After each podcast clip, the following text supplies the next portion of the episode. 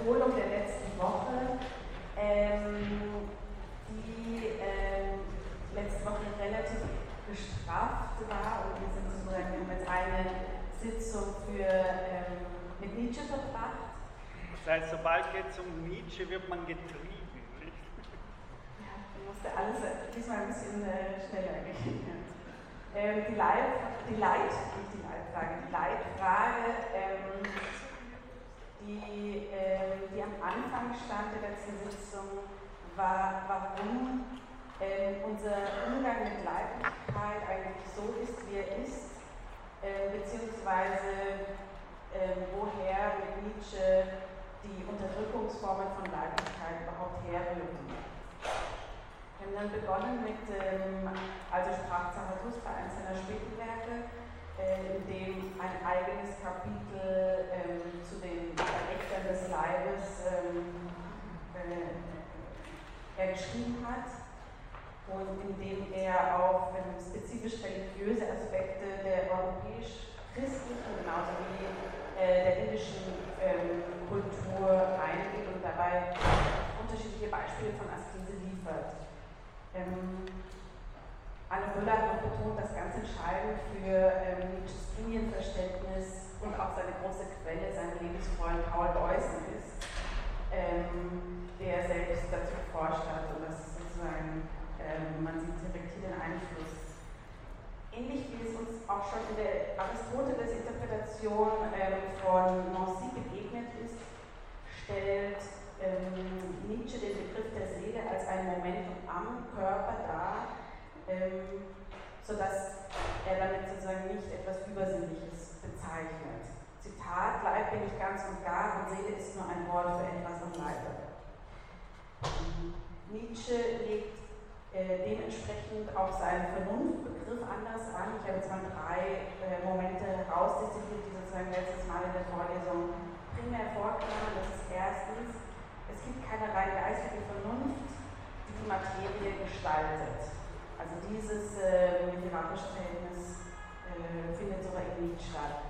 Zweitens ist die Vernunft nicht außerhalb vom Leib, keine Kontrollinstanz, sondern eine Eigenschaft von Leiblichkeit selbst. Da sind wir auch dann kurz darauf zu sprechen gekommen, äh, auf die aristotelische Formulierung extyrate, und so funktioniert das sozusagen, also das ist auch eine Abgrenzung, so funktioniert das bei ähm, Nietzsche auch nicht, dass, ähm, etwas von außen sozusagen aus der Tür hereinkommt, was den Körper dann beseelt. Sondern ganz, also er stimmt das Verhältnis um, indem er ähm, den Leib als ein vernünftiges Gebilde versteht. Ähm, und dieser Leib stellt selbst dabei eine Vielheit dar, ganz wichtiger Punkt. Dann drittens führt er noch eine Unterscheidung zwischen ähm, kleiner und großer Vernunft ein in Zarathustra. Ähm, die große Vernunft ist dabei diejenige, die ich tut. Hier gab es schon auch einen Bezug zu dem indischen Konzept von Ankara, das der Ich-Tuer in der Übersetzung. Die kleine Vernunft ist dabei das ähm, Werkzeug und Spielzeug der großen Vernunft. Ähm, der Leib benutzt sozusagen das Selbstbewusstsein als ein Spielzeug. Die große Vernunft setzt ihre verborgenen Ziele und Zwecke durch ähm, und das Denken steht damit ähm, bei Nietzsche nicht an erster Stelle.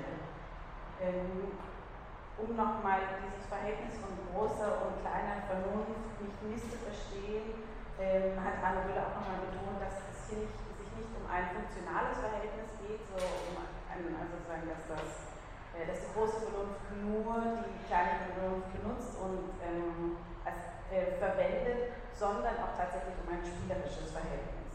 Also er sagt wirklich Werkzeug und Spielzeug. Und dieses Spielzeug muss man wirklich sehr ernst nehmen an der Stelle. Genau, was Nietzsche damit auch schon vor Freud äh, gedacht hat oder äh, wo Freud dann auf jeden Fall weitergedacht hat, ist, dass das Ich nicht mehr Herr im eigenen Haus ist und auch, ähm, sozusagen um mit Descartes zu sprechen, äh, nicht mehr ein Fundamentum in Corpusum Absolutum. Ähm, noch, noch zu der Frage, wie sich Nietzsche dieses Verhältnis nun vorstellt. Dazu ist es wichtig zu wissen, dass er ähm, sehr viel ähm, ähm, sehr viel Literatur über Medizin und Physiologie seiner Zeit und dadurch auch ein, ähm, ein Verständnis der leiblichen Komplexität gewinnen konnte, die, ähm, die sozusagen ohne ein göttliches Selbstbewusstsein aufkommt. Das Selbstbewusstsein ist dann ähm, wiederum, also das Selbstbewusstsein ist dann wiederum eine Ebene, ähm, die nur ein Teil des leiblichen Lebens und nicht deren Basis darstellt. Leiblichkeit auch in Verbindung mit der Bedürftigkeit, Affekthaftigkeit äh, und auch den leiblichen Automismen ähm, stellen für Nietzsche keine Einschränkung dar, also Einschränkung der Freiheit, vor allem da, wie es in, ähm, im platonischen Modell beispielsweise der Fall ist, sondern macht Freiheit erst möglich. Aus der Perspektive des leiblichen Lebens haben wir dann auch festgestellt, dass äh, zum einen beispielsweise Schmerz vernünftig ist als ein ähm, als ein Anzeichen zu, ähm, ja, eines Problems und, ähm, und auch aus der Perspektive des leibenden Lebens ähm, ist auch das Ich vernünftig. Also es ist sozusagen nicht das Ich die Basis des leibenden Lebens, sondern ein vernünftiges Moment an ihm. Man könnte auch sagen, ein Organ.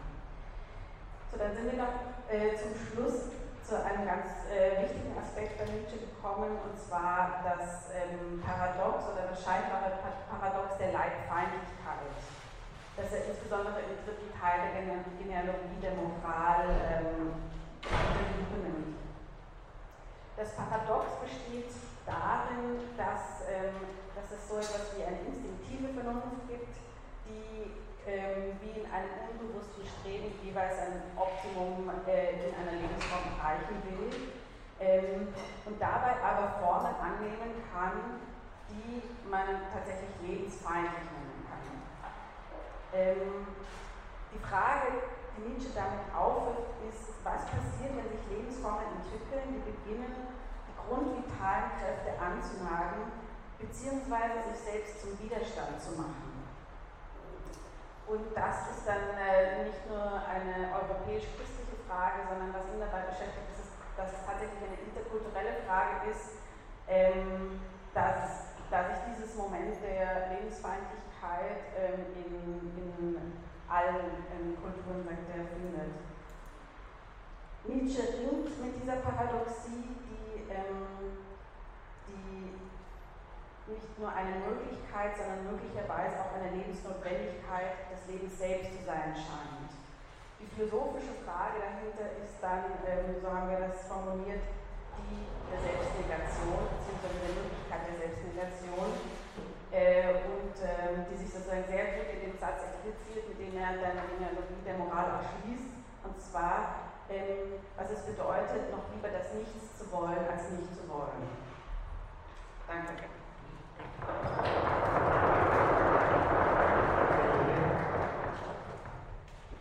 Immer lieber noch das Nichts wollen als nicht zu wollen. Das heißt, das ist genau die Paradoxie, die er sagt, hier ist offensichtlich noch ein Appetit zu sein, ein, eine, ein Begehren nach Äußerung von Lebenskraft da, aber die beginnt sich gegen das Leben selbst zu wenden.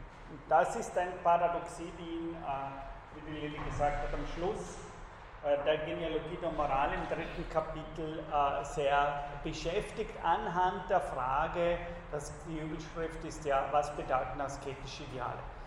Äh, ich werde kurz jetzt noch auf dieses dritte Kapitel nochmal abschließend eingehen und dann hinübergehen zur indischen Philosophie, zu Körperkonzeptionen innerhalb der indischen Philosophie. Da möchte ich dann zuerst mal ganz klassische Schrift äh, über die ich auch öfters äh, Vorlesungen habe, die Patanjali's Yoga Sutren machen und dann am Schluss des Semesters noch auf einen fast zeitgenössischen indischen Denker, was in Indien sehr selten ist, weil man meistens nur auf die alten Denker vor, oder Schriften vor die 3500 Jahre alt sind, die ältesten, die wir haben, Rigveda Bezug nimmt, sondern das ist ein Denker, der selbst im äh, Ende, also geboren ist im 19, Ende 19. Jahrhundert und selbst bis ins 20. Jahrhundert hinein, Mitte 20. Jahrhundert gelebt hat, Sri Aurobindo Gose, mit dem und seinen extremen, fast posthumanistischen Körperkonzeptionen möchte ich dann das Semester beenden. Also das Gibt es jetzt zu dem, was wir bisher oder letzte Stunde gesagt haben, von Ihnen noch eine dringende Frage oder soll ich gleich hier weiter? Gut, wenn nicht, dann fange ich mal wieder an. Äh, das steht, ist gleich der Anfang des dritten Kapitels äh, der Genealogie der Moral, was bedeuten asketische Ideale. Und da sagt er, nachdem er zur Erinnerung in den Teilen davor spricht, Nietzsche äh, sozusagen in diesem dritten Teil der Genealogie der Moral spricht Nietzsche zuerst, stellt er die Frage, was bedeuten asketische Ideale für Künstler? Und das kann man eben wirklich sehr kurz machen, weil seine Antwort lautet nichts. Es gibt keine Notwendigkeit bei denen. Die zweite Frage war dann, was bedeuten asketische Ideale bei Philosophen oder, wenn Sie so wollen, in intellektuellen Lebensformen? Und da haben wir gesagt, äh, sagt Nietzsche, da kann man nicht mehr sagen, dass es wurscht ist, dass, wie bei den Künstlern, es gibt asketisch und nicht asketisch, man kann da keine, würde keine Wahrscheinlichkeit finden. Man würde in bestimmten Kulturen genauso gut asketische Künstler finden, wie man nicht asketische Künstler. Es scheint da keine Notwendigkeit zu sein. Anders eben für ihn schon in intellektuellen, äh, philosophischen, wenn Sie wollen, seinerzeit äh, Lebensformen. In diesen Lebensformen gibt es eindeutig schon eine Tendenz zu einer Art Bejahung von asketischen Idealen, aber wir hatten das am Schluss. Äh, es ist so, dass Labet, Philosoph, also die Instinkte, das Animalische, das Tierische in intellektuellen Lebensformen eine klare Tendenz zur äh, Affirmation, zur Hingezogenheit von asketischen Idealen hat, aber eigentlich nur Labet-Philosophie strebt dabei instinktiv nach einem Optimum von günstigen Bedingungen. Das heißt, für ihn ist wichtig, das Asketische der Intellektuellen, wenn ich es verallgemeine, ist weniger, dass sie notwendigerweise vergiftetes Verhältnis zu ihrem Körper haben. Das passiert eben erst in der nächsten Stufe, die er dann erzählen wird. Sondern äh, es ist so, dass sie eigentlich darin ihre optimalen Lebensformen haben. Ich sage platt, äh, man heiratet eine Frau, die einem mehr oder weniger den Alltagssorgen abnimmt, die kocht, äh, die zu Hause ist, um von diesen alltäglichen Formen befreit zu werden, würde Nietzsche sagen. Man will nicht starke Reize, man reicht, weicht starken Reizen aus grundsätzlich, äh, weil sozusagen die einem vom Denken, das, was man am liebsten macht, ablenken. Und das heißt, er würde sagen, das ist keine gefährliche Form von Asketismus, das ist einfach eigentlich fast was Natürliches. Ein Intellektueller strebt normalerweise nicht unbedingt in ein Rockkonzert in seiner äh, 19. Jahrhundert befinden wir uns hier, sondern er will eigentlich möglichst wenig von Sinnen affiziert werden. Sexualität soll auch irgendwie so etwas sein, das gehört vielleicht dazu zur Lebensform oder meistens nicht. Nietzsche geht eindeutig darauf hin, warum kulminiert es eigentlich so extrem, dass Philosophen in der Geschichte, große Philosophen, meistens nicht verheiratet waren. Äh, Kant und Co., sie waren nicht verheiratet. Äh, Sokrates meint, er war nur ironisch verheiratet und so weiter und so fort. Also er geht, ich sage da nicht nur Beispiele, sondern das sind Beispiele, die Nietzsche wirklich in dieser Form sagt. Und er sagt aber, diese, das ist nicht gefährlich, weil die sagen, okay, die Souterrains der Leiblichkeiten möchte ich lieber still haben, weil dann sozusagen ist die Energie im Kopf frei und dann kann ich das machen, was ich will, denken, schreiben, lesen, äh, lauter Tätigkeiten, die mehr oder weniger Ruhe und Muße verlangen. Also es gibt wenige Philosophen, und das verlangte aber ja gerade dann, dass wenn wir andere Philosophen wollen, dann müssen wir auch Philosophien im Gehen, Philosophien im Tanzen äh, entwickeln und äh, das äh, Sitzen ist die eigentliche Sünde wieder den Heiligen Geist, sagt ein Ecce Homo. Also eigentlich hier diese Veranstaltung ist typisch asketisch im Sinne jetzt von philosophisch asketisch für Nietzsche, Äh, schon die ganze Bankanordnung ist so, dass sie mehr oder weniger gar keinen anderen Raum möglich macht, als dass sie sitzen. Äh, ich habe glücklicherweise hier heraus ein bisschen mehr Bewegungsfreiheit, auch nicht wahnsinnig viel. Aber Nietzsche würde sagen, das Setting ist eindeutig asketisch. Ja, rein von der Raumanordnung.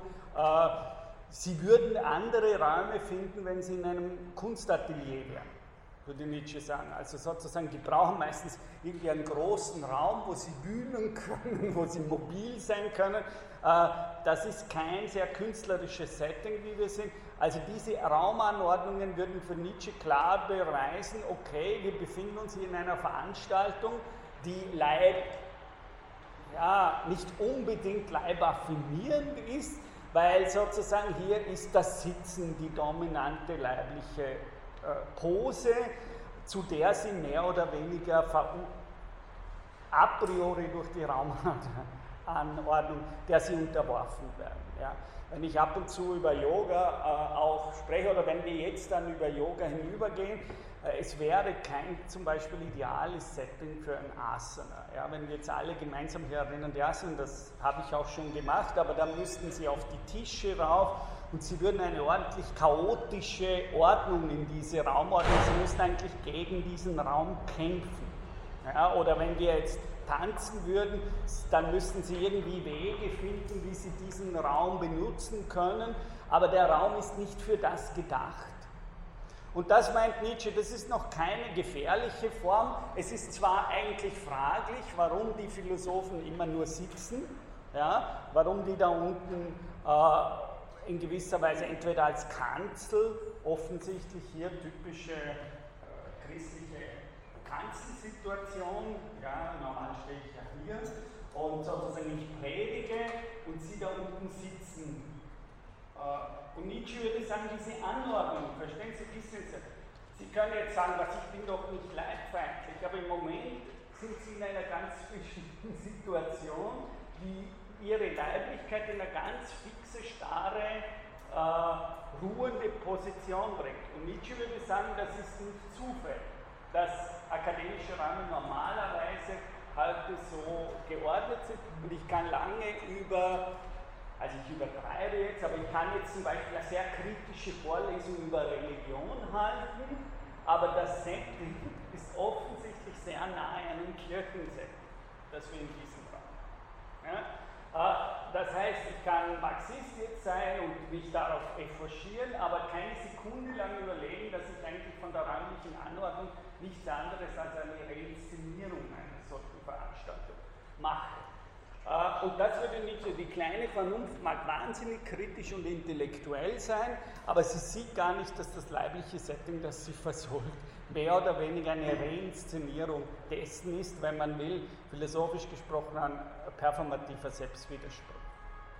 Ich spreche über Leiblichkeit, aber alle sitzen da ruhig, horchen hin und her. Das ist ja nicht schlecht, aber man muss sich dessen bewusst sein, dass hier ein leibliches Dispositiv am Werk ist. Und das würde Nietzsche sagen, okay, das passiert bei Philosophen, das ist typisch, dass wir hier sitzen. Äh, sie sind, sitzen Intellektuelle sitzen meistens wahnsinnig viel, ja, und darum fordert er zum Beispiel Peripathetiker oder Gymnastikus in Griechenland, das gibt es ja nicht nur im Yoga in Indien, äh, in der alten Antike hat es die Schule der Gymnastikus zum Beispiel gegeben, die Peripathetiker, die sozusagen wesentlich über das Laufen sich Gedanken erlaufen, ja, äh, und im Sinne der performativen Philosophie äh, von denen ich ja selbst in der Forschung bin und von denen es inzwischen sehr viele äh, Initiativen mehr oder weniger weltweit gibt, da werden ja genau diese versucht, diese Formate oder diese Konditionierung, die so typisch ist, die wir gerade hier reinszenieren, äh, in Frage gestellt. Also er sagt sozusagen, asketisches Ideal, ja, Intellektuelle haben eine Neigung dazu, aber es ist nicht giftig. So, und jetzt kommen wir zu der dritten Figur, die er spricht und die für ihn erst richtig interessant wird.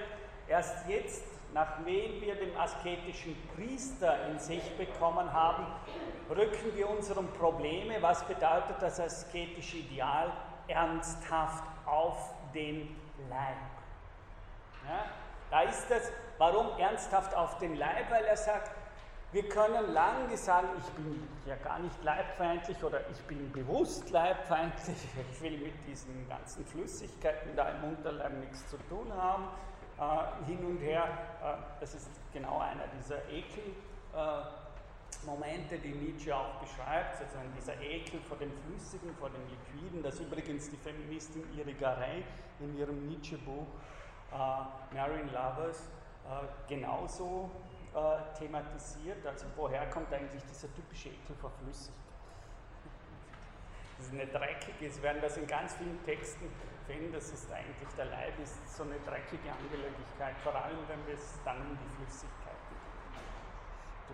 Samen, Menstruation und so weiter und so Das heißt, Nietzsche sagt, das Problem, und zwar als philosophisches Problem, äh, des asketischen Ideals ist darum eine wichtige philosophische Analyse für ihn, weil hier nicht einfach nur eine Theorie von Leibfeindlichkeit, sondern am eigenen Leib diese Leibfeindlichkeit versucht wird zu praktizieren, indem man beginnt, sich gegen alle Vitalfunktionen des Leiblichkeiten im wahrsten Sinn des Wortes zur Wehr zu setzen. Ja, Ernährung, Sexualität und so weiter überhaupt, wie Nietzsche sagt, das wirft er ja Sokrates vor. Sokrates, der meistens in der Philosophie fast sehr Art Heiligenrolle hat. Nietzsche als Altphilologe ist ja da wieder mal nicht eins mit dem Rest seiner Kollegen und ist der Meinung, dass Sokrates eigentlich die Geburt des scientistischen Menschen ist, der einen permanenten Verdacht gegenüber Instinkte und instinktives Wissen hat. Also warum hat Nietzsches Interpretation von Sokrates ist ja die, und nochmal, das war sein Fach, in dem ist er gebildet gewesen als Altphilologe. Äh, das war seine eigentliche Profession. Er war ja nicht vom Berufswegen Philosoph, sondern Philologe und hat diese Schriften alle original gelesen und hatte eine sehr eigenwillige Deutung von Sokrates und Co., die übrigens Nietzsches akademische Karriere gekostet hat weil er hier plötzlich ein völlig anderes Bild von Platon und von Sokrates äh, sozusagen in seiner ersten Schrift Geburt der Tragödie in die Welt gesetzt hat, die auf heftigsten Widerstand von seiner Kollegenschaft geführt hat. Und das war unter anderem eines, dass er gesagt hat, Sokrates ist der erste, wenn man will, wissenschaftliche Mensch, aber auffällig ist, dass er seine wissenschaftliche in einem Todfeindkampf gegen alles instinktive Wissen sozusagen, das ist ganz schlimm für diese Formen, dass sozusagen die Leiblichkeit, der Instinkt, äh, das triebhafte Selbst schon Formen von Wissen hat, das wird normalerweise äh, hier verdrängt und Sokrates ist für ihn, das zeigt an vielen Stellen, äh, eigentlich in, in der europäischen Kulturgeschichte da die entscheidende Gestalt. Also das, was hier gegen dieser Kampf gegen die Kunst, die Sokrates und Platos dann äh, kämpfen und so weiter, äh, wo hier ein neues Bild des Denkens ins Werk gesetzt wird von den beiden. Und jetzt, warum sagt Nietzsche gegenüber all dieses, was die Philosophen da äh, in ihrer Lebensform an seltsamen, äh, nicht in die Souterrains der Leiblichkeit hineingehen, wie er das nennt, wörtlich, wo sie ja eine Art Ressentiment dagegen haben, das wird jetzt erst gefährlich und zwar warum? Weil Nietzsches Argumentation ist, dass im asketischen Priester nicht irgendeine Optimierung von Lebensform stattfindet in der Askese, sondern dass es wirklich die einzige, der Glaube an asketische Ideal ist das einzige, was das Überleben dieser Lebensform sichert. Und daher ist es lebensnotwendig für die asketischen Priester, den Glauben an die Askese äh, und somit eine außer Kraft setzen der vitalen Funktionen der Leiblichkeit als die elementare Herz dieser Lebensformen zu interpretieren. Lässt daher weiter, der asketische Priester hat in jenem Ideale nicht nur seinen Glauben, also das ist ganz wichtig, es ist nicht so, dass Nietzsche sagt, das Problem ist nicht, dass in Indien, in Europa, auch in anderen Kulturen, Afrika immer wieder diese extremen asketischen Lebensformen auftreten als ein I believe System, Also ich glaube an das asketische Ideal oder ich glaube nicht, sondern auch seinen Willen, seine Macht, sein Interesse und jetzt kursiv sein Recht zum Dasein steht und fällt mit jenem Ideal. Also was er sagt, jetzt erst wird es ernst. Jetzt haben wir sozusagen, das sind genau die Bilder, die Nietzsche bedient. Äh, beim asketischen Priester geht es um seine Existenz. Das ist die Existenzfrage für ihn, ab und zu auch sie, weil sozusagen das ganze Frage seines Überlebenkönnens, also der ganze Appetit zu sein, die Konatus-Lehre von Spinoza, der ganze Appetit zu sein, hängt an der Beantwortung dieses Ideals. Ja? Er braucht dieses Ideal, um respektiert, anerkannt und überhaupt existieren zu können. Sein Recht zum Dasein steht und fällt mit jenem Ideale. Und jetzt Nietzsche, was Wunder, dass wir hier auf einen furchtbaren Gegner stoßen, gesetzt nämlich, dass wir die Gegner jenes Ideals wären. Einen solchen, der um seine Existenz gegen die Leugner jenes Ideal kämpft. Das heißt, was Nietzsche, und wir sind im 19. Jahrhundert, ja, Nietzsche Religionskritik, was Nietzsche hier sagt ist, Vorsicht, hier haben wir es mit jemandem zu tun, der uns als Todfeinde sieht. Das ist mehr oder weniger die Essenz auf die Art. Für die sind wir nicht irgendein Gegner, gegen den man antritt, sondern wir sind mehr oder weniger der Todfeind, gegen den es zu kämpfen wird, nämlich wir, im Sinne von Nietzsche hier an dieser Stelle, nämlich wir, die Gegner dieses asketischen Ideals haben und daher haben wir hier einen Kampf auf Leben und Tod. Das ist immer wieder die Metaphorik, die Nietzsche hier bespricht sozusagen. Hier geht es eben wirklich, geht es um vitales Überleben oder geht es darum, diese vitalen elementaren Funktionen der Leiblichkeit zu bekämpfen und sukzessive mehr und mehr außer Kraft zu setzen? Und das ist für Nietzsche eine Frage, in der es wirklich in gewisser Weise um Leben und Tod äh, geht, natürlich um Einzelne, aber in gewisser Weise viel mehr interessant als ein Gesellschaftsganzes. Das heißt, Leibfeindlichkeit wird hier ein Kampf, der daher permanent, wie er sagt, in der Gefahr des Rigors, des Fanatismus liegt. Sozusagen, wenn es darum geht, die eigenen vitalen Funktionen des Körpers als Feind zu sehen und zu bekämpfen, dann ist der Fanatismus nicht wahr. Das ist eine Sache. Hier, hier geht es um Leben und Tod, hier geht es um Rigor, das heißt, hier geht es um alles oder nichts.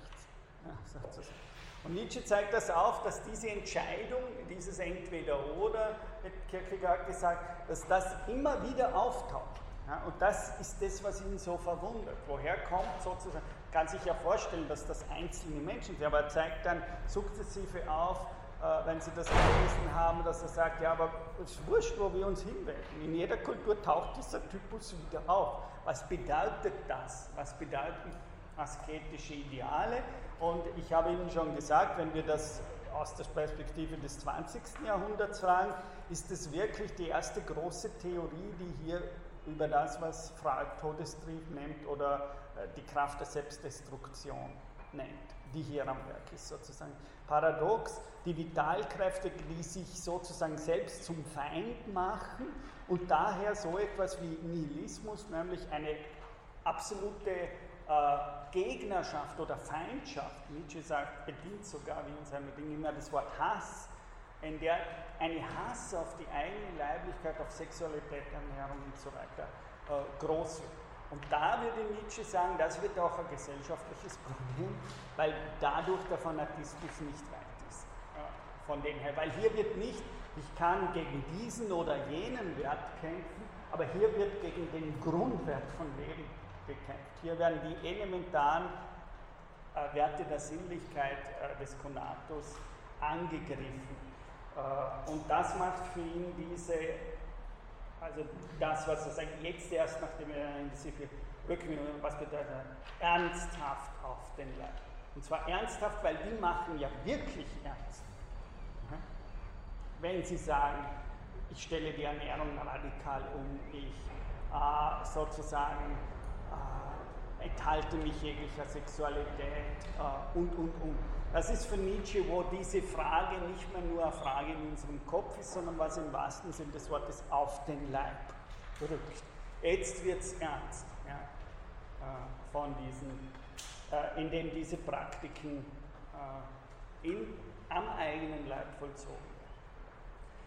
Denn ein asketisches Leben ist ein Selbstwiderspruch. Und das ist das, Sie müssen das meiner Meinung nach so lesen. Ich mag dieses Kapitel sehr gern, äh, weil äh, diese, diese Interpretation, dass wenn man das liest, und Sie haben es ja alle gelesen inzwischen, äh, das dritte Buch der Genealogie der Moral, dass Nietzsche hier vor allem das Gefühl hat, ich sage nochmal, betone, vor Freud, auf eine völlig neue Art und Weise an dieses Problem des Lebens heranzugehen gefunden hat. Und Nietzsche steht selbst, er drückt, glaube ich, an ja, sechs, sieben Stellen immer wieder sein Erstaunen aus, dass das paradox ist.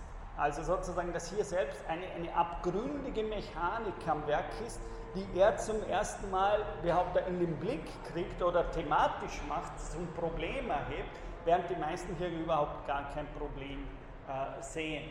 Das heißt, es hat fast diese Teil so ein Ding, dass Nietzsche erschreckt fast vor dem, was er sieht und ist permanent in diesem philosophischen Staunen, dass, was beginnt er hier zu entdecken? Aber wem ist er da auf der Spur? Und daher permanent diese Frage Paradoxie, Selbstwiderspruch. Er scheint selber nicht zu wissen, was er, wem er da auf der Spur ist wenn er beginnt, diese Mechanismen zu analysieren und zu interpretieren. Denn ein asketisches Leben ist ein Selbstwiderspruch. Hier herrscht, und jetzt kommt seine sozusagen große Conclusio, wenn man sich das durchdenkt und anschaut und analysiert, dann herrscht hier ein Ressentiment sondergleichen, das eines ungesättigten Instinkts und Machtwillens, der Herr werden möchte, und jetzt wichtig, nicht über irgendetwas am Leben, sondern über das Leben selbst.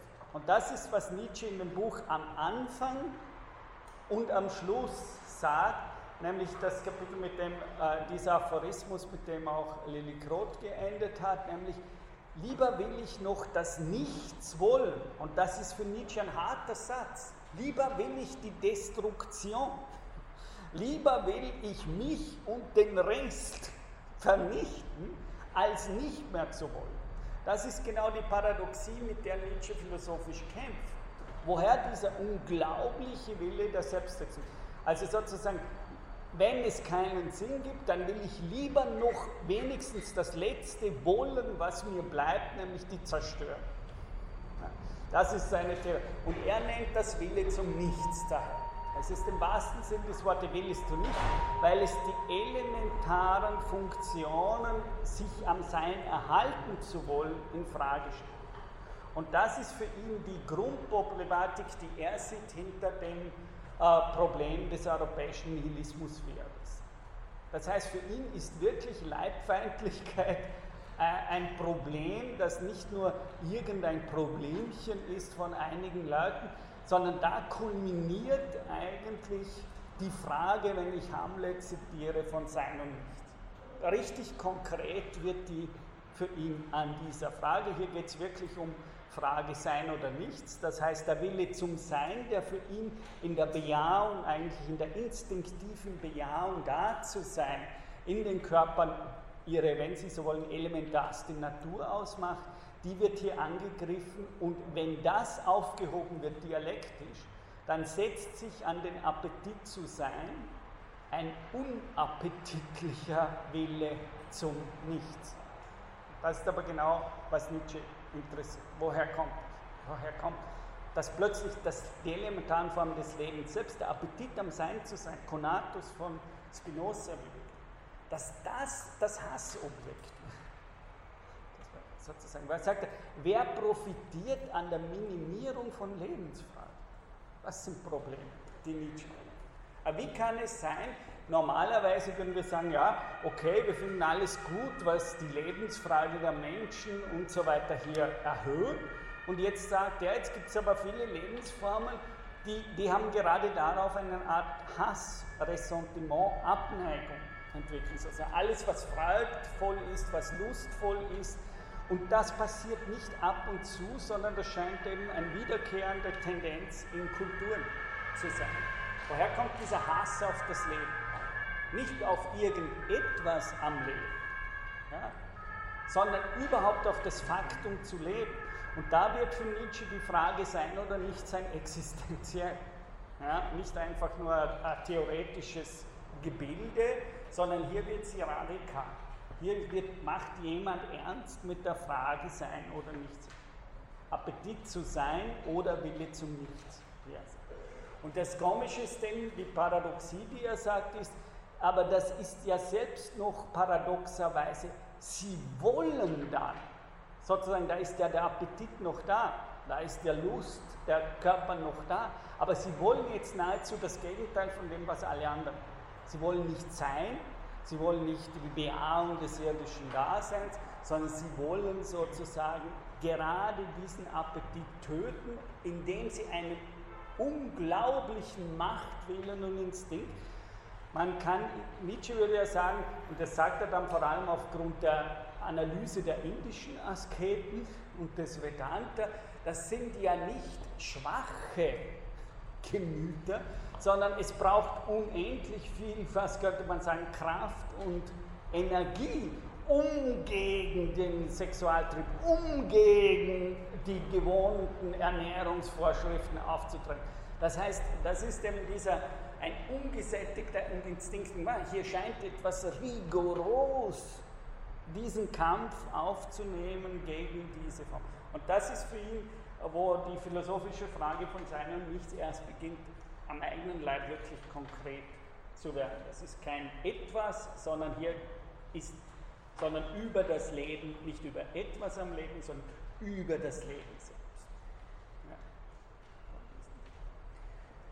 Da sagt er es eben dann und wundert sich, man sieht das ja richtig, Nietzsche, der normalerweise ja so sehr selbstsicher seine Theorien äh, vorträgt, sieht man ja richtig, was er selbst da macht, so einen richtig fragenden Stil, äh, was für ihn nicht unbedingt wahnsinnig typisch ist.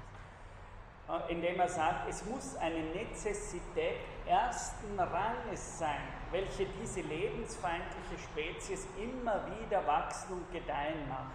Es muss wohl, und jetzt wundert er sich wieder, ein Appetit, ein Interesse des Lebens selbst sein, dass ein solcher Typus des Selbstwiderspruchs nicht aussteht. Und das macht es bei Nietzsche so kompliziert. Also er sagt nicht einfach nur, okay, da gibt es Lebensformen, die beginnen, sich gegen die elementaren Triebe des Lebens zur Wehr zu setzen, und zwar bis zum eigenen Leib und natürlich auch als Gesellschaftsmodell, sondern ihn interessiert ja welcher Wille. Also er entwickelt wirklich so etwas, was Freud einige Jahrzehnte später Todestrieb nennen wird. Es, er fragt, es scheint so wie ein Trieb zur Destruktion zu gehen. Also genau was jenseits was Freud im Jenseits des Losprinzips eben dann thematisiert, wenn er sagt, okay, es scheint zuerst so, als wären wir alle auf Lustgewinn und auf Eros und äh, Lebenssteigerung und so weiter ausgerichtet und irgendwann sagt Freud, das greift zu kurz. Ja, es muss etwas jenseits des Lustprinzips. Oder wie Nietzsche sagen kann, es muss eine Lust am Wehetun geben. Und das ist eben die Dynamik, die ihn jetzt halt philosophisch beginnt zu interessieren. Also wie ist das, was ich mit Frage, Wille zum Nichts klingt für uns vielleicht zu abstrakt, weil wir, weil wir hier haben es wirklich um einen Körper, der um sein Überleben kämpft. Ja? In der Askese sagt er wieder, ist ein Körper, der mit dem Tod ringt. Wenn ich sehr esoterisch formulieren würde, was ich, was ich ungern mache, äh, dann müsste ich so etwas sagen wie, es gibt ja gerade da, Askese ist sowas fast wie eine Nahtoderfahrung. Das könnte man, also jemand, der, der diesen letzten Zug macht, so, und jetzt keine sexuelle, jetzt Ernährung umstellen, jetzt sozusagen diese Dinge, da kämpft ein Körper direkt, das sagt Nietzsche, Ernährung umstellen, er ringt direkt mit dem Tod. Also da ist ein Körper eigentlich dabei an Existenz. Wir sehen eigentlich in dem, das ist was für ihn interessant, wir sehen in dieser Lebensform einen Körper, der den letzte Konsequenz und den letzten Schlussstrich zieht. Äh, aber gerade aus einem unendlichen Appetit hier zu überleben. Aber dieses Überleben scheint nur noch in der letzten Konsequenz sein. Völlige Umstellung der Ernährung, völlige Abstinenz von Sexualität und so weiter und so fort. Also das ist eine Art letzter Rigor, wie er würde sagen. Es bleibt einem keine, er würde sagen, man wählt nicht, solange man sagt, okay, ich faste ein bisschen hin und her, würde Nietzsche sagen, das ist nicht, was er da meint. Ja? Das meint, ich kann nicht mehr anders. Ich muss sozusagen jetzt die elementaren vitalen Funktionen außer Kraft setzen. Das ist die letzte Konsequenz, der letzte Weg für mein Überleben. Ich muss das machen. Solange Sie sagen, ja, ich faste ein bisschen und stelle meine Ernährung ein bisschen, das wäre für Nietzsche nicht das Problem, das er hier sieht, sondern es ist diese, dieser Rigor wichtig. Ein Körper, der das als letztes Heilmittel, wenn man so will, an sich selbst sieht. Es bleibt nur noch die Konsequenz, alle Vitalität außer Kraft zu setzen.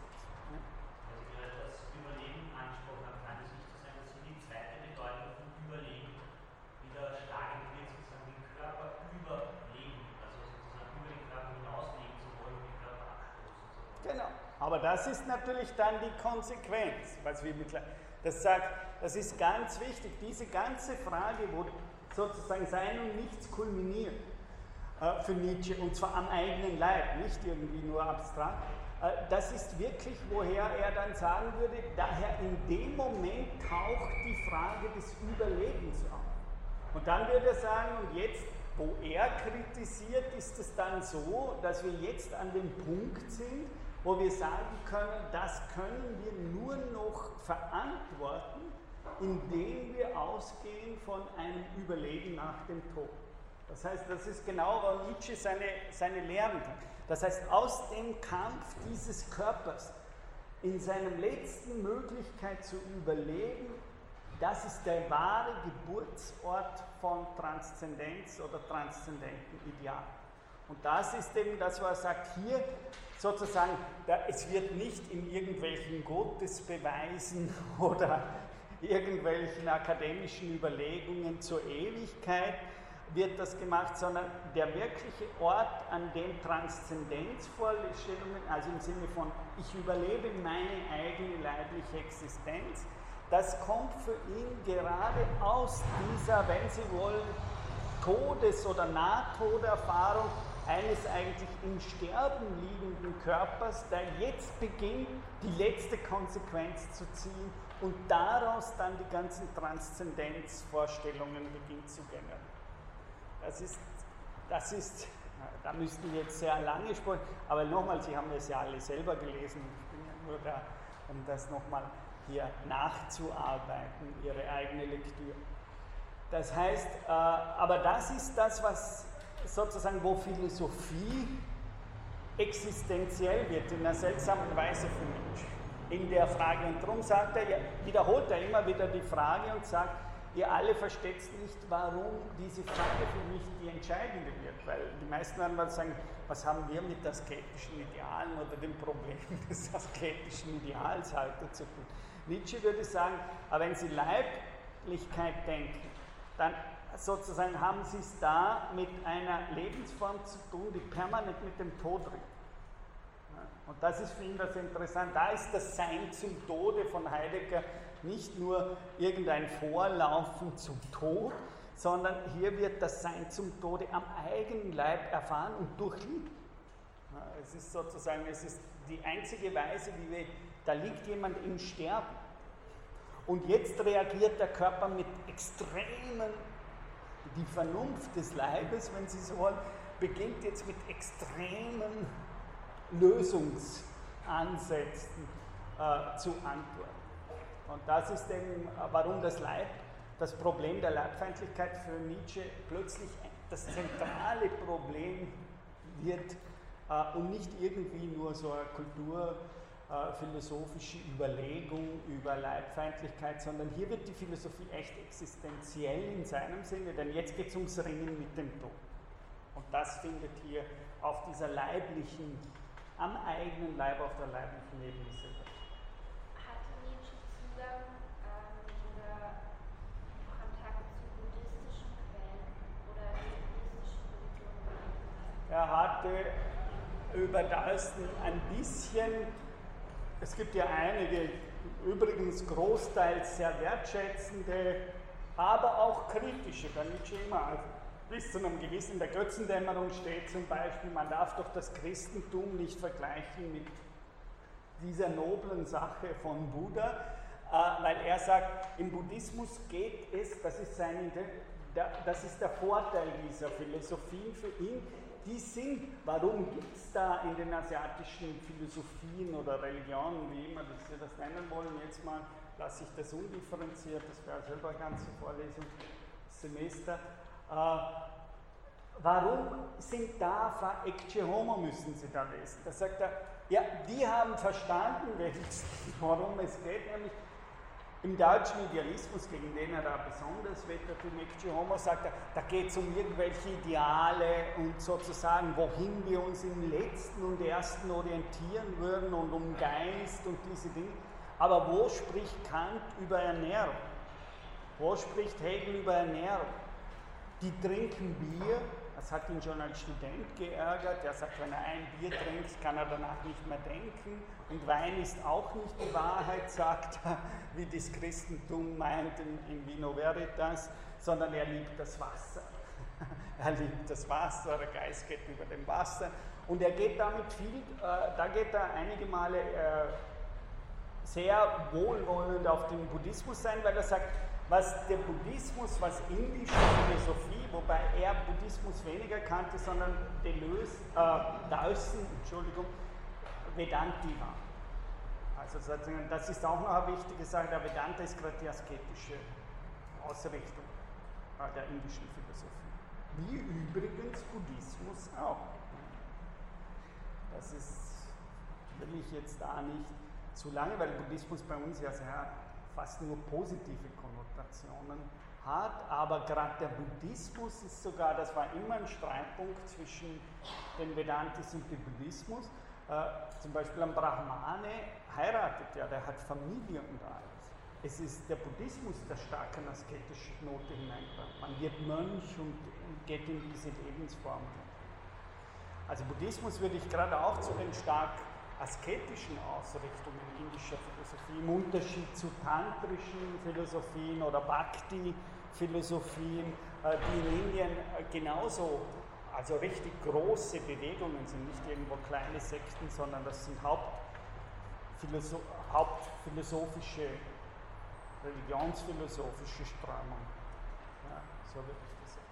Und der Nietzsche wertschätzt am Buddhismus am meisten, ja, dass er sagt, für ihn ist Buddhismus ein Versuch, das Ressentiment zu überwinden.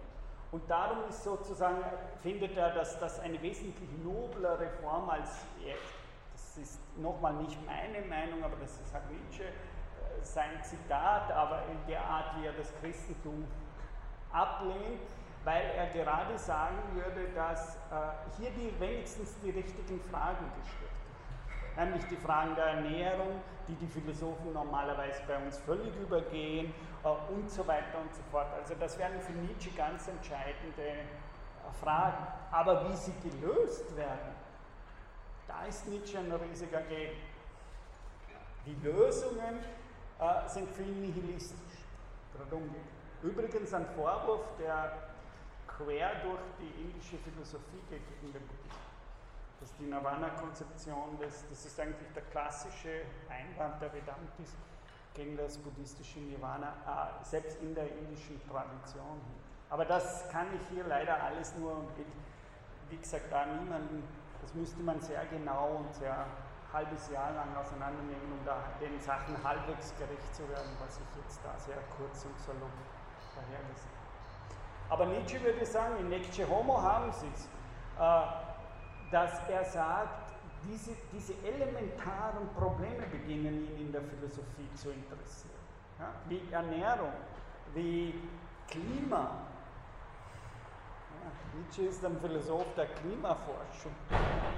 Äh, das heißt, er war ja selbst durch seine Krankheiten, die er hatte, war er ganz stolz, dass er die Luftfeuchtigkeit in einem Raum wie ein Thermometer sagen konnte. äh, dass er verschiedene, also sozusagen Seismographie, er konnte das Klima eines Raums relativ wie ein Thermometer bestimmen, aufgrund seiner hyper, auch krankhaften äh, Zerbrechlichkeit von seiner Physis und darum ist er ja permanent, vor allem durch seine wahnsinnigen Migräneanfälle, äh, war er ja permanent auf der Suche nach dem richtigen Klima. Also das hat viel auch mit seiner Krankheit zu tun, dass Nietzsche hier eine extreme Sensibilität entwickelt hat. Er war fast blind, er hatte fast täglich Migräneanfälle mit mehrmaligem Erbrechen, hatte daher ganz wenig Zeit, um überhaupt schreiben zu können, äh, aber hat daraus eine hohe Sensibilität gegenüber der Leiblichkeit. Also in dem Sinne weiß er, wovon er spricht, wenn er über die Leiblichkeit äh, spricht. Also das hat ihn sehr interessiert. Also das wäre für ihn eher die, er würde sagen, die, die Fragen sind elementar, die Buddhismus, andere indische Religionen, wir werden dann hören, Vedanta und so weiter stellen, aber äh, er würde sagen, die Lösungsansätze sind nihilistisch, weil sie typisch in die Richtung des asketischen Nihilismus sind. Darum sozusagen, das ist nicht das Ideal von Zarathustra.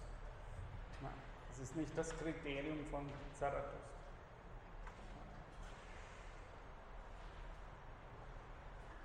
Gesetzt, dass ein solcher leibhaftiger Wille zur Kontradiktion und Widernatur dazu gebracht wird, zu philosophieren, jetzt bin ich eh da, wozu wird er seine innerliche Willkür auslassen? Also Nietzsche beginnt ganz anders zu philosophieren. Er sagt, stellen Sie sich vor, da ist ein Körper, der ringt mit dem Tod. Und er sucht nach einem letzten, weil er einen starken Lebenswille hat, sucht er nach einem letzten Ventil, er bahnt sich einen Weg, wie kommt er sozusagen, wie, wie kann er sich noch zur Wehr setzen mit einer letzten Lösung gegen dieses Attackiertwerden äh, oder Implodieren des eigenen Organismus, also ein im Sterben liegender, mit dem Tod ringender Körper. Was würde ein solcher, Nietzsche fragt absurde Fragen, äh, Jaspers hat das stark aufgenommen in der Philosophie der Weltanschauung, dass Nietzsche jetzt sagt, ja, wenn, wenn so ein Mensch im Sterben liegt und mit dem Tod ringt, ja, welche Philosophie wird er geben? Ja, unter solchen Bedingungen, dass er ständig in der Gefahr ist, sozusagen seine Existenz zu verlieren. Welche Kategorien generiert ein solcher im Sterben liegender und mit dem Tod ringender Körper? Also, was wäre, wenn der zu philosophieren, wozu wird er seine innerliche Willkür auslassen? An dem, was am allersichersten als wahr, als real empfunden wird. Also Nietzsche macht eine wahre Psychologie der Philosophie, ja, die er hier entwirft. Äh, woran wird ein solcher Körper jetzt beginnen zu zweifeln? Und Nietzsche würde sagen, an dem, was für uns, solange wir nicht in dem Zustand sind, das sicherste, das realste, die Basis eigentlich ist, er wird zum Beispiel, wie es die Asketen der Vedanta-Philosophie taten, das ist jetzt eben aus der, aus der Genealogie an Bezug wirklich zur indischen Philosophie, der sich über längere, viele Seiten streckt. Ich habe mir hier nur eine, eine Stelle herausgenommen. Er wird zum Beispiel, wie es die Asketen der Vedanta-Philosophie taten, die Leiblichkeit zur Illusion heraus. Sozusagen, wenn der Leib am Entschwinden ist und mir nicht mehr die Basis gibt, auf der ich existiere, sozusagen werde ich, wenn dieser Leib beginnt zu philosophieren, das, wie Vedanta sagt, zu Maya erklären und wird sozusagen jetzt die ganzen leiblichen Erscheinungen zu Illusionen, zu Schein und zum Gegenteil von sinnlicher Gewissheit erklären. Das heißt, es findet hier eine, äh, in diesem Zustand für, für Nietzsche natürlich eine Art Wahn, Philosophie statt, die dann beginnt sozusagen alles das, was hier im Sterben und am, im, im Ringen mit dem Tod liegt, sozusagen fast instinktiv, könnte man sagen, denunzieren beginnt. Also dieser Leib, der beim Sterben beginnt, die Leiblichkeit selber als Gefängnis, wie Platon sagt, zu erfahren, als etwas, wovon man sich befreien muss, als etwas, das eigentlich gar nicht wirklich ist und so weiter und so fort. Die Leiblichkeit, äh, also er wird zum Beispiel, wie es die Asketen des Vedanta-Philosophen, die Leiblichkeit zur Illusion herabsetzen, den Schmerz ins Gleichen, die Vielheit, das ist für ihn auch wichtig sozusagen, weil der Körper jetzt einer und dann will, wird er die Lehre des einen, sozusagen das, das hinter der Vielheit sich verbirgt. Also er wird typisch, wenn wir es in die westliche Kultur übersetzen, er wird zu platonisieren beginnen. sozusagen, er beginnt sozusagen ein Übersinnliches, ein hinter der Leiblichkeit befindliches zu halluzinieren. Den ganzen Begriffsgegensatz Subjekt-Objekt, Irrtümer, nichts als Irrtümer. Und das ist wirklich von der Lektüre des Vedanta, also für die, die das nicht wissen, äh, im, im Vedanta wird eben wesentlich gesagt, dass die Welt als solche Maya ist. Äh, das wird normalerweise mit Illusion, der Schleier der Maya, ja, in dem die Welt sich verhüllt und in dem alles Erscheinende und die Vielzahl der Erscheinungen nur als Vielheit und als Erscheinungen erscheinen, solange wir von den Illusionen des Schleiers der Maya befangen sind. Und wenn wir diesen Schleier der Maya wegziehen, dann werden wir sehen, dass die Vielheit weg ist, die Vielheit der Erscheinungen, es erscheint dahinter das eine. Äh, darum wird normalerweise Vedanta meistens indisch mit Advaita Vedanta bezeichnet, nämlich der Vedanta der Nichtzweiheit, ja, der Nichtvielheit. Sozusagen. Es, es kommt dann die prominente Lehre des einen uh, und so weiter. Sozusagen äh, die ganze, was im deutschen Idealismus für Nietzsche auch noch haben, dieser ganze Kampf von Hegel, von Schelling, von den, sozusagen wie in, in dem Wort erscheinen, im deutschen Wort erscheinen. Nämlich ist das Erscheinen jetzt bloßer Schein oder ist sozusagen das Erscheinen selbst die Sache selbst, wie dann Husserl, wie die Phänomenologie sagen. Es gibt nichts hinter dem Erscheinen. Aber im deutschen Idealismus sehen Sie dieses totale Ringen noch. Und Nietzsche sozusagen in dieser Zeit lebend äh, sieht sozusagen da ähnliche Mechanismen am Werk wie in der Vedanta-Philosophie. Und das kommt auch stark, weil Paul Darsten ein deutscher Idealist ist.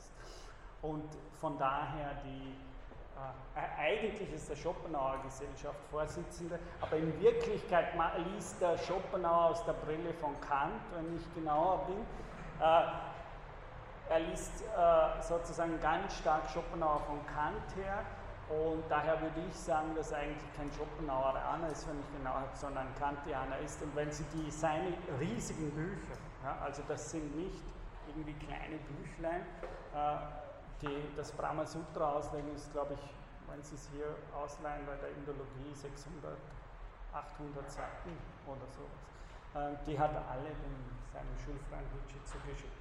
Äh, von den das heißt, Nietzsche, es ist nicht von mir konstruiert, dass Nietzsche hier sehr genau weiß, wie die Terminologie des Vedanta da äh, funktioniert. Das heißt, er sagt gerade aus der Lektüre dieser Darsen-Interpretationen von Vedanta, dass ihn da unglaublich interessiert, dass plötzlich alles Sinnliche, alles äh, Irdische, die Vielheit, wir würden sagen, wenn wir da herinnen hineinschauen, dann sehe ich viele und nicht ein. Und das ist genau die, die sinnliche Evidenz wird zur Illusion erklärt und dahinter wird sozusagen das große Eine, das Ganze und das sind für ihn typische äh, philosophische Weisen, sozusagen dieses, diese äh, Weltbilder zu, zu, konstruieren, die für ihn, und das ist aber das Neue von Nietzsche, dass er sagt, eigentlich reflektieren sich darin Leibverfassung. Das ist sozusagen seine radikale These. Also das sind nicht schlechtere Menschen, sie sind aber auch nicht gut besser, sondern es drückt sich in diesen Philosophien eine bestimmte Leitverfassung aus. Und dort, wo wirklich das nicht irgendwie so Wellness-Asketismus ist, sondern wo das äh, im wahrsten Sinn des Wortes ernst gemacht wird mit der Sache, da würde Nietzsche sagen, diese Leute haben gar keine Wahl. Das, das ist die letzte Arznei, die bleibt. Und damit ist auch schon besiegelt, welche Philosophie sie haben sozusagen, was für sie Illusionen des Scheins sind und wo für sie. Aber philosophisch für mich interessant, wie immer man sich dazu verhalten will, ist, dass Nietzsche auch im Zarathustra, ich könnte jetzt einige Stellen aus dem Zarathustra sagen, wo er genau sagt, sozusagen, die ganzen, diese ganzen Transzendenzvorstellungen sind Folgen, sozusagen, in denen sich meine leibliche Verfassung artikuliert und zur Sprache. Und daher ist Nietzsche tausend Meter, wie er sagt, Höhenmeter entfernt von einer Philosophie, die sowas würde wie äh, Leiblichkeit und Geistigkeit als in zwei verschiedenen Ebenen funktionieren. Mit dem hat Nietzsche alles nichts zu tun oder nichts mehr zu tun, wie immer man das will, indem er sagt, umgekehrt, äh, diese ganzen Gebilde der Philosophie gründen letztlich, sind Ausdrucksformen, äh, in denen im letzten sich die Vernunft des Leibes, die wir haben, zur Sprache bringt. Und darum ist für ihn so eine Frage wie, gibt es ein Leib-Seele-Problem oder so, äh, völlig absurd. Leib bin ich ganz und gar und nicht dahinter. Äh, genau. Das ist aber dann Nietzsche, um nur das zu sagen, damit sind wir noch gar nicht. Nietzsche versucht ja eine unsterbliche, wie im Christentum, by the way. Im Christlichen ist ja Orthodoxie, ist ja nicht die Seele unsterblich, wie das meistens ist, sondern von, von, den, von der Orthodoxie her ist der Leib unsterblich. Nur by the way. Es gibt keine Unsterblichkeit der Seele im Christentum. Also laut katholischer Kirche ist es die Auferstehung des Leibes und nicht die Unendlichkeit der Seele. Also man könnte, wenn ich das sage, Nietzsche ist hier fast, das würde er nicht gerne hören, aber ich würde ihm unterstellen, ja, lieber Friedrich, bist du hier nicht eigentlich orthodox-katholisch? Wenn du äh, diese Lehren hast. Denn nach, nach christlicher Lehrung geht es um die Auferstehung des Leibes und nicht um die Unsterblichkeit der Seele. Also die Unsterblichkeit der Seele wäre gerade ein griechischer Topos, aber eigentlich kein christlicher Topos. Und Nietzsche denkt ja nur das nochmal gesagt, Nietzsche denkt ja eine Auferstehung des Leibes in der ewigen Wiederkehr des Gleichen. Nur in einem sehr unchristlichen Sinne, aber dass wir wissen sozusagen, nach Äonen von Zeit kehrt sozusagen dieses selbe Leben wieder, das wir schon einmal gelebt haben, das wir unendlich viele Male äh, wiederleben werden. Also sogar Nietzsche ist hier fast dogmatisch christlich, können wir sagen, bis zu einem gewissen Weis, weil er nicht nur lehrt, dass sozusagen, wenn es eine Unsterblichkeit gibt, dann muss sie eine leibliche Unsterblichkeit sein und kann keine seelische Unsterblichkeit sein. Äh, und er lehrt ja in gewisser Weise durch die ewige Wiederkehr desgleichen sowas wie eine unendliche äh, Leiblichkeit. Also das nur, äh, um auch nicht alle religiösen Gemüter in diesem Raum völlig zu irritieren und zu verständigen. Es ist ja offensichtlich klar, dass Nietzsches Philosophie in einer gewissen Weise hier in einer großen Auseinandersetzung mit den großen Weltreligionen stattfindet. Aber Nietzsche ist natürlich einer der wenigen Philosophen, die es wagen, sich mit den Weltreligionen zu messen. Das ist natürlich ein hoher Anspruch. Zarathustra ist nicht gleich Buddha, aber er hat eine Ansicht über den Buddhismus, er hat eine Ansicht über das Christentum. Äh, ob das vermessen ist, äh, ist eine andere Frage. Und jetzt das letzte, zu Nietzsche dann gehe ich hinüber, äh, dieses berühmte Zitat, mit dem die Genealogie der Moral endet. Ich konnte das nur sehr kurz machen, ich habe über diesen dritten Teil schon ein ganzes Semester gelesen. Also das heißt, ich musste jetzt nur sehr reduziert das vorstellen, weil ich diesmal einfach eine Reihe von Körperkonzeptionen im Semester ins Spiel bringen will. Und da ist es wirklich ein, ein Aphorismus, der steht nicht umsonst am Schluss der Genealogie, weil es eine Art Zusammenfassung ist. Hier ist wirklich jedes Wort absolut entscheidend, das Nietzsche hier sagt. Und das ist meiner Meinung nach auf der Höhe noch seines, noch nicht vom Wahnsinn äh, stark beeinträchtigten Denkens. Also hier ist es eines der letzten Worte, die Nietzsche äh, so ganz wach sagt.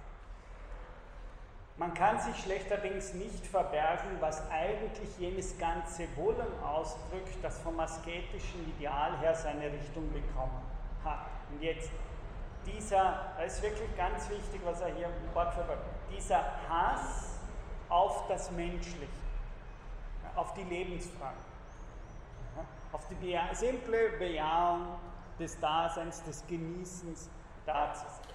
Also dieser Hass auf das Menschliche. Mehr noch gegen das Tierische. Ja, das ist das, was er Sokrates schon vorwirft. Ja.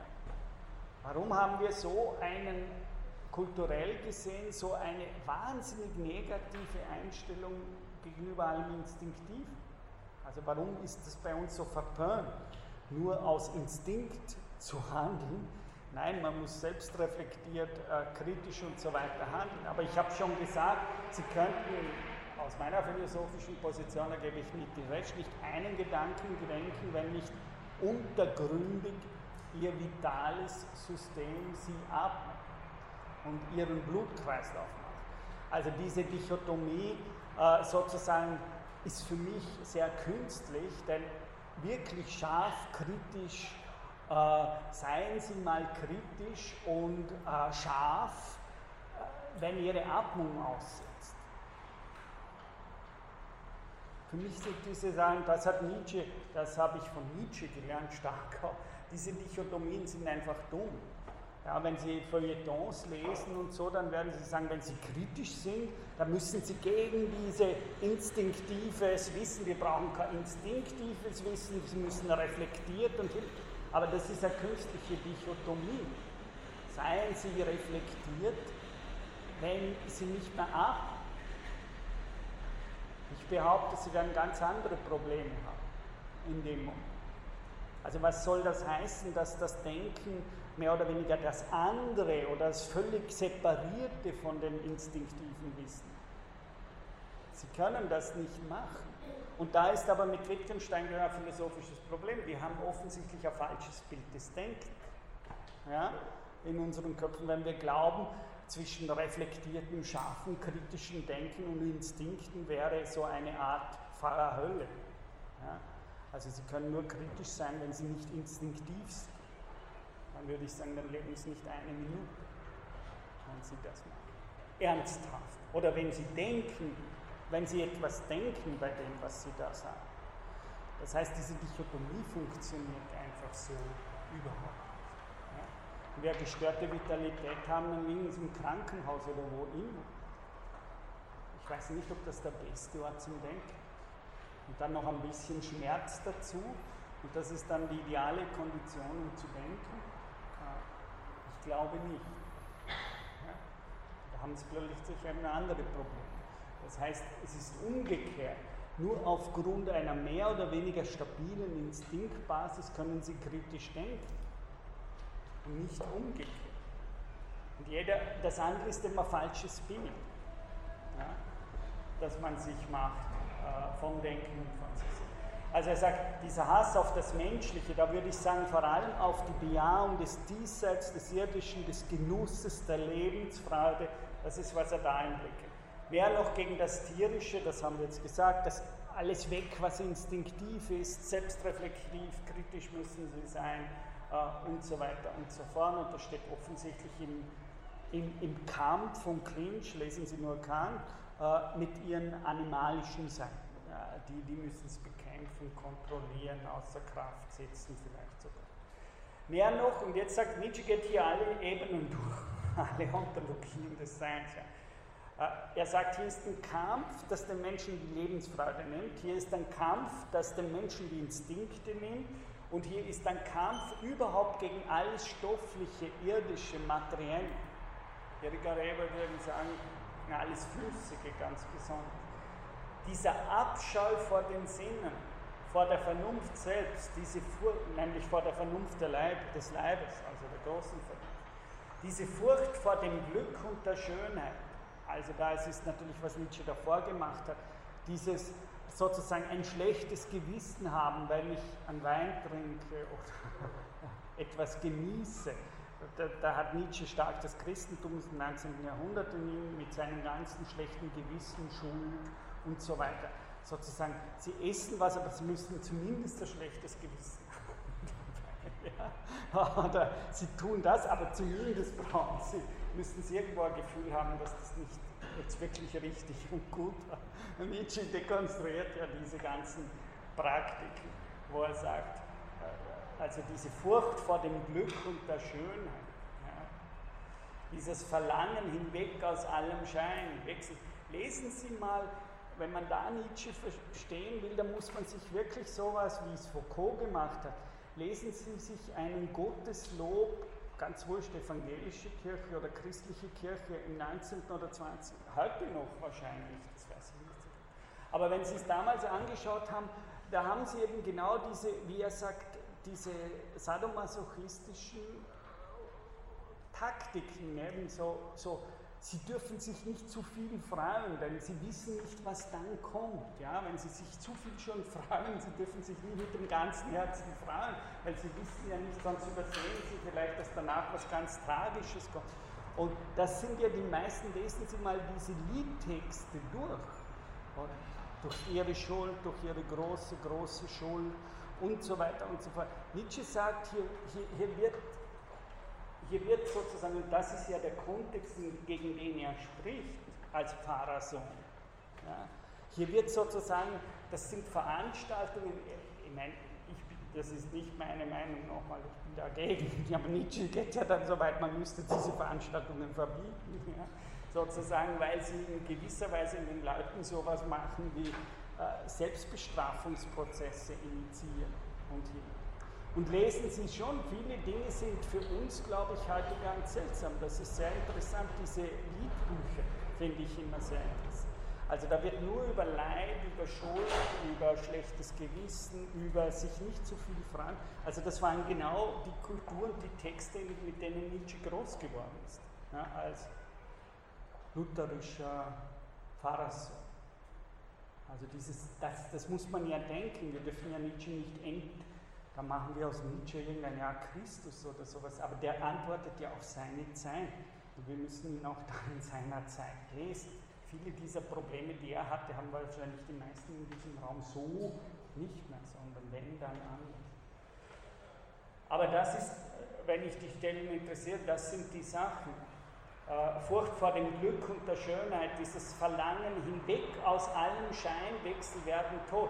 Das ist ja genau, wenn Sie Derrida, wenn Sie diese Leute lesen, Dekonstruktion, ja, 20. Jahrhundert, sie antworten ja mehr oder weniger eins zu eins fast immer auf diese Nietzsche-Stellen. Dass Nietzsche sagen würde, warum haben Philosophen und wieder in, in den unterschiedlichsten Kulturen immer gegen Werden, Wechsel, äh, sozusagen gegen Vielheit und all gegen diese Kategorien instinktiv angekämpft und wollten Kategorien wie Sein, wie also so beständiges Sein, wie, äh, wie, wie Einheit äh, und so weiter. Und Nietzsche sagt, ja gut, da er nicht an diese Dinge so einfach naiv glaubt, ist das die Frage, was passiert eigentlich und wer hat ein Interesse, sozusagen das Sein dem Werden vorzuziehen, die Einheit der Vielheit vorzuziehen, äh, alles Empirische als einen bloßen Schein zu bezeichnen und so weiter und so fort. Das heißt, Nietzsche fragt jetzt wirklich vom Konatus her, welcher Appetit will solche Begriffe? Nicht so, sind die Begriffe wahr oder falsch, sondern welches Interesse ist es, dass diese Begriffe gebiert und unter welchen Bedingungen will man genau das? Also Hass vor der Vernunft selbst, diese Furcht vor dem Glück und der Schönheit, dieses Verlangen hinweg, aus allem Schein, Wechsel werden, Tod, Wunsch, Verlangen selbst. Und jetzt eine Konklusion. Das alles bedeutet, wagen wir es, dies zu begreifen, einen Willen zum Nichts.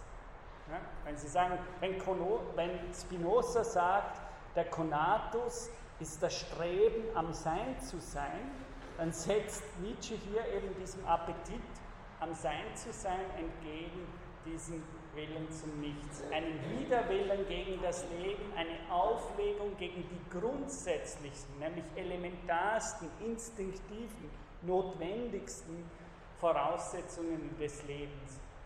Und jetzt die Verwunderung von Nietzsche, also natürlich eben gegen alles, was wir sinnlich brauchen. Was?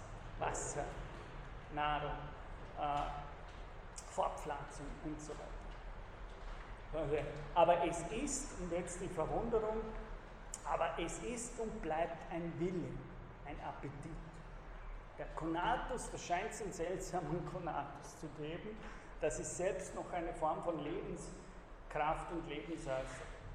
Und um es noch zum Schluss zu sagen, in einer Art geheimnisvollen Mantra, das es zu entschlüssen gibt, was ich am Anfang sagte, denn den Satz hat er gleich am Anfang schon äh, ins Spiel gebracht.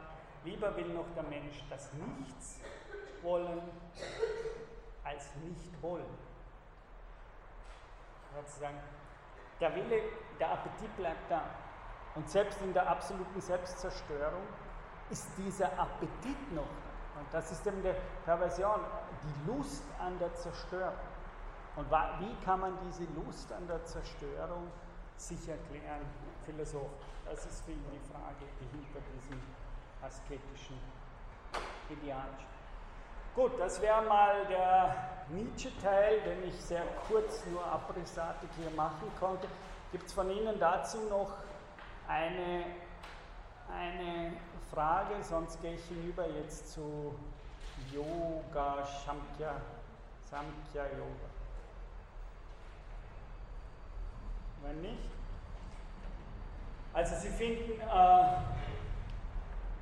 hier einfach habe ich auf die Folie einen Link gegeben zu einem Lexikon Sanskrit, Deutsch, äh, Englisch. Das heißt, Sie können theoretisch hier auch ganz bestimmte Sanskrit-Worte nachschauen,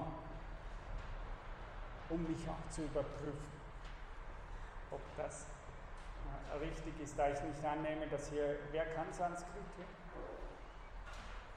Genau, wir sind ja nicht bei der Indologie und ich kann ja da nicht voraussetzen, dass Sie diese äh, Worte kennen.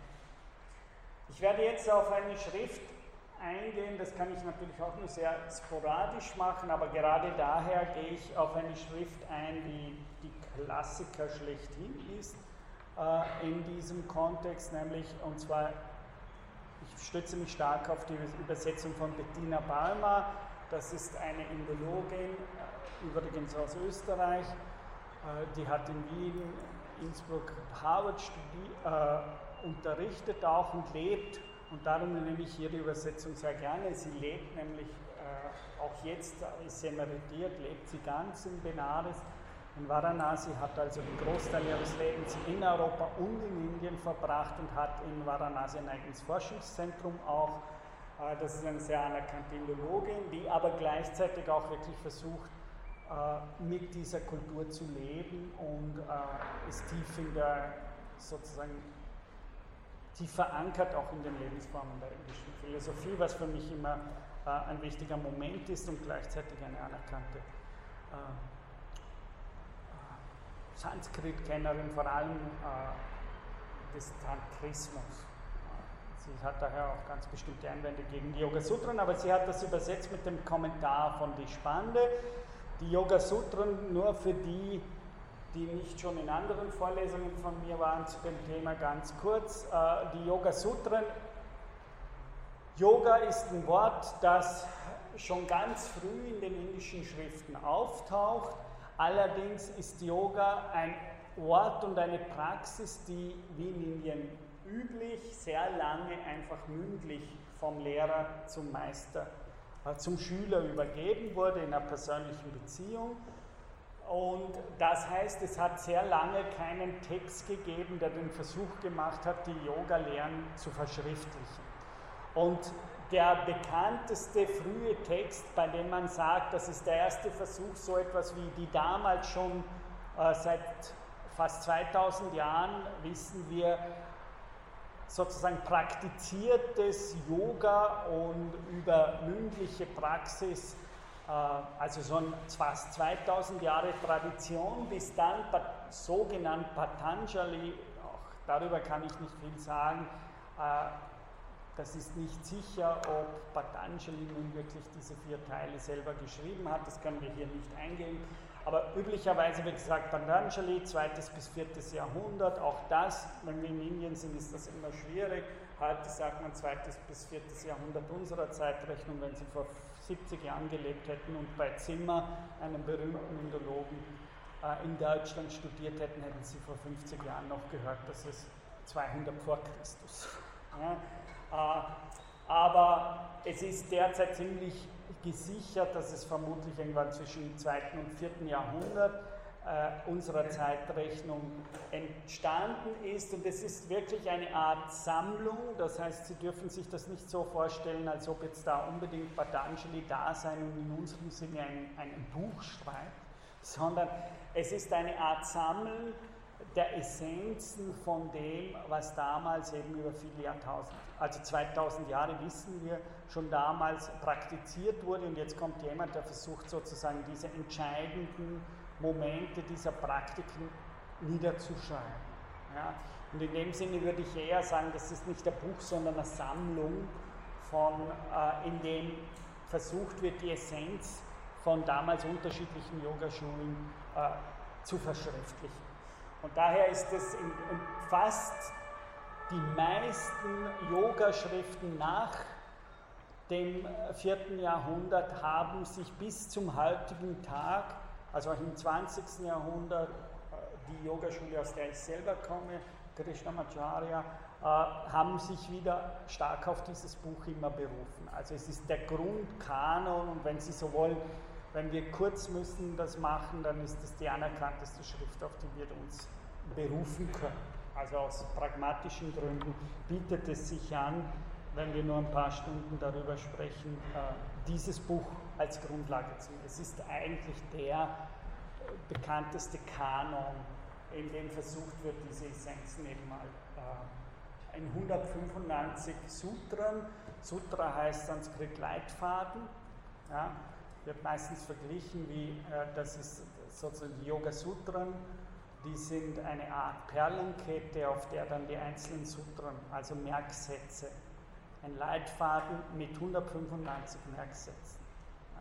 Es zeigt noch die starke Verankerung in der mündlichen Kultur. Das heißt, äh, dieses ist kein Buch, das man so liest, sondern es sind 195 Merksätze, die man auswendig lernt. Ja, auch heute noch in orthodoxeren brahmanischen Strukturen werden diese Sutren auswendig gelernt von jedem Yogaschüler, Yogaschüler und dann auch als Yoga-Praxis rezitiert. Ja? Also das ist ein bisschen zum historischen Kontext äh, dieser Schrift, auf die ich mich jetzt da berufen werde äh, in diesen paar Stunden, die wir zur Verfügung haben. Äh, und ich werde mich natürlich vor allem auch hier auf die Leitfrage konzentrieren. Das heißt, ich mache nur ganz kurz die ersten vier Sutren, die muss man einfach machen, wenn man über Yoga spricht. Weil die Schrift selber voraussetzt, dass wenn man diese ersten vier Sutren verstanden hat, dass man die Essenz der Yoga-Philosophie verstanden hat. Daher noch kurz diese vier Sutren und ich gehe dann weiter äh, stark fokussieren eben auch auf den Leiblichkeitsaspekt. Also das erste Sutra, Sie müssen sich das so vorstellen, äh, ich kann es ja vorlesen, das heißt Atta Yoga Nukhasana. Äh, und das heißt, das ist eigentlich wörtlich, heißt das Beginn Yoga äh, unterrichten. Ja, Beginn Yoga unterrichten.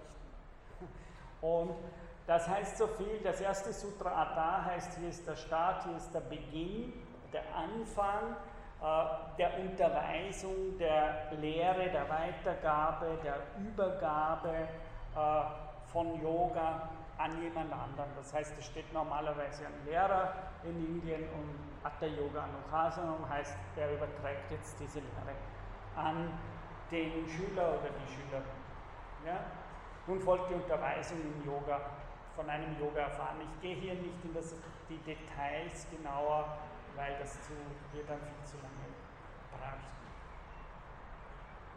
Und jetzt Yoga Sutra 1.2 sagt dann die Definition von Yoga. Also das ist das vielleicht am meisten zitierteste Sutra in der indischen Philosophiegeschichte, nämlich es ist die klassische indische Antwort auf das, was Sie tun sollen, wenn Sie Yoga machen äh, in der indischen Kultur. Und die übliche orthodoxe Antwort ist Yoga Chitta Vritti Niroda. Also Yoga ist Chitta Vritti Niroda. Chitta werde ich übersetzen mit Embodied Mind. Ja, also wörtlich heißt es das, was man, das Gesehene, das, was man sehen kann. Und äh, sozusagen da, ich, wenn ich die Hand sehen kann, dann ist es so, dass sie als Gesehenes ein Teil meines Chitta ist, sozusagen.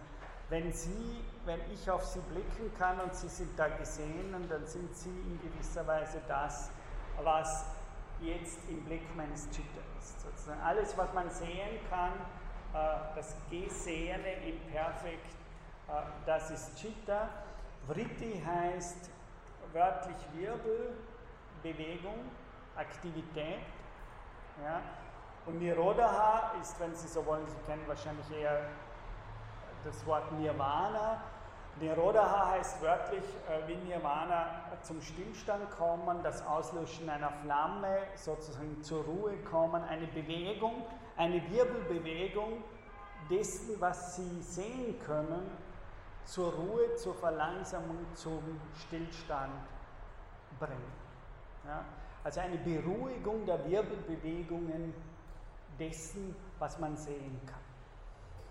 Das wäre, also Yoga wird hier nicht beschrieben als, sie stehen auf einem Bein und machen irgendwelche Asanas, ja, sondern hier wird gesagt, Yoga heißt eigentlich, dass sie versuchen, dieses wirbelnde, eine bestimmte Form Bewegtheit, nämlich dieses wirbelnde, herumwirbelnde Leben, mehr oder weniger sukzessive zur Ruhe, äh, wenn Sie sogar extrem übersetzen, zum Stillstand, zur Beruhigung bringen. Ja? Äh, wenn Sie das machen, dann machen Sie Yoga, nach klassischer Lehre. Ja? Noch zwei ganz kurz, weil ich, das ist nicht das, worüber ich dann eigentlich sprechen möchte, dann kann ich gleich nächste Stunde dort sein wenn Sie Yoga praktizieren, also wenn Sie versuchen, dieses Sie herumwirbelnde Leben, die Vrittis, ja, die, dieses sinnlich verkörperte Leben, das Sie, in dem Sie wie in einem Wirbel herumgewirbelt werden, wenn Sie da versuchen, das zur Ruhe zu bringen, Sie kommen zu dieser Ruhe, zu Niroda, dann sagt das Tada Drashtu Svarupe Avastana. Dann ist es so, dass Drashtu ihr sehendes, vernehmendes Selbst an den Ort kommt, wo es immer schon war und zu Hause ist. Ja. Wenn Sie Nirodha, wenn Sie diese Beruhigung, äh, sozusagen diese Calmness, wie man, wenn Sie calm in, in dem Sinne im Englischen, dann ist es so, dass ihr vernehmendes Prinzip, also das Selbst, das sieht, das hört, das äh, tastet, dass es den Ort erreicht, an dem es immer schon war. Aber von dem, wenn ich es marxistisch sage, sie normalerweise entfremdet sind und daher sind sie nicht dort, wo sie sind. Ja? Yoga versucht sie also dort wieder zurückzubringen, wo sie immer schon war. Das heißt, es ist als Gegenlogik zur neoliberalen Logik. Es geht nicht darum, sie zu produzieren oder was Neues zu machen, sondern da zurückzukehren. Übrigens, das Wort Religio sagt das ja auch. Sozusagen da zurückzukehren, wo sie eigentlich immer schon waren, aber mit dem sie eigentlich in ihrem Leben nicht mehr in Kontakt sind. Ja, das wäre die Sache. Das heißt, sie, haben ihre Selbstform. Swa, Rupe heißt wörtlich Swa, Selbst, Rupe, Form. Sie haben, sie haben den Ort verlassen irgendwann, an dem sie immer schon sind, und an diesen Ort wieder zurückzukehren, das ist hier. Und das letzte, Vritti Sarupyam Itaratra, das heißt, das Gegenteil von dem Niroda ist, wenn Sie sich beginnen, mit den ganzen Wirbeln des Lebens zu identifizieren. Und Sie verwechseln sich sozusagen dann von dem Ort, wo Sie still werden, kahl werden, ruhig werden, die es dort haben, verlassen sie und beginnen sich, je mehr sie sich mit den Wirbeln der Zeit, wenn ich so will, identifizieren, umso mehr verlassen sie diesen Ort von Niroda. Je mehr sie Yoga als Praxis machen, in dem Sinn, dass sie diese Identifikation mit den Wirbeln der Zeit verlassen, umso mehr kehren sie zurück an den Ort, an dem sie immer schon waren. Also werden sie sozusagen in der Mitte geerdet. Äh, gut, damit habe ich wenigstens einen kurzen Anfang mal gemacht, hinüber zu einer nicht europäisch zentrierten äh, Körperphilosophie und ich werde das dann die nächsten Stunden weiter ausführen. Danke.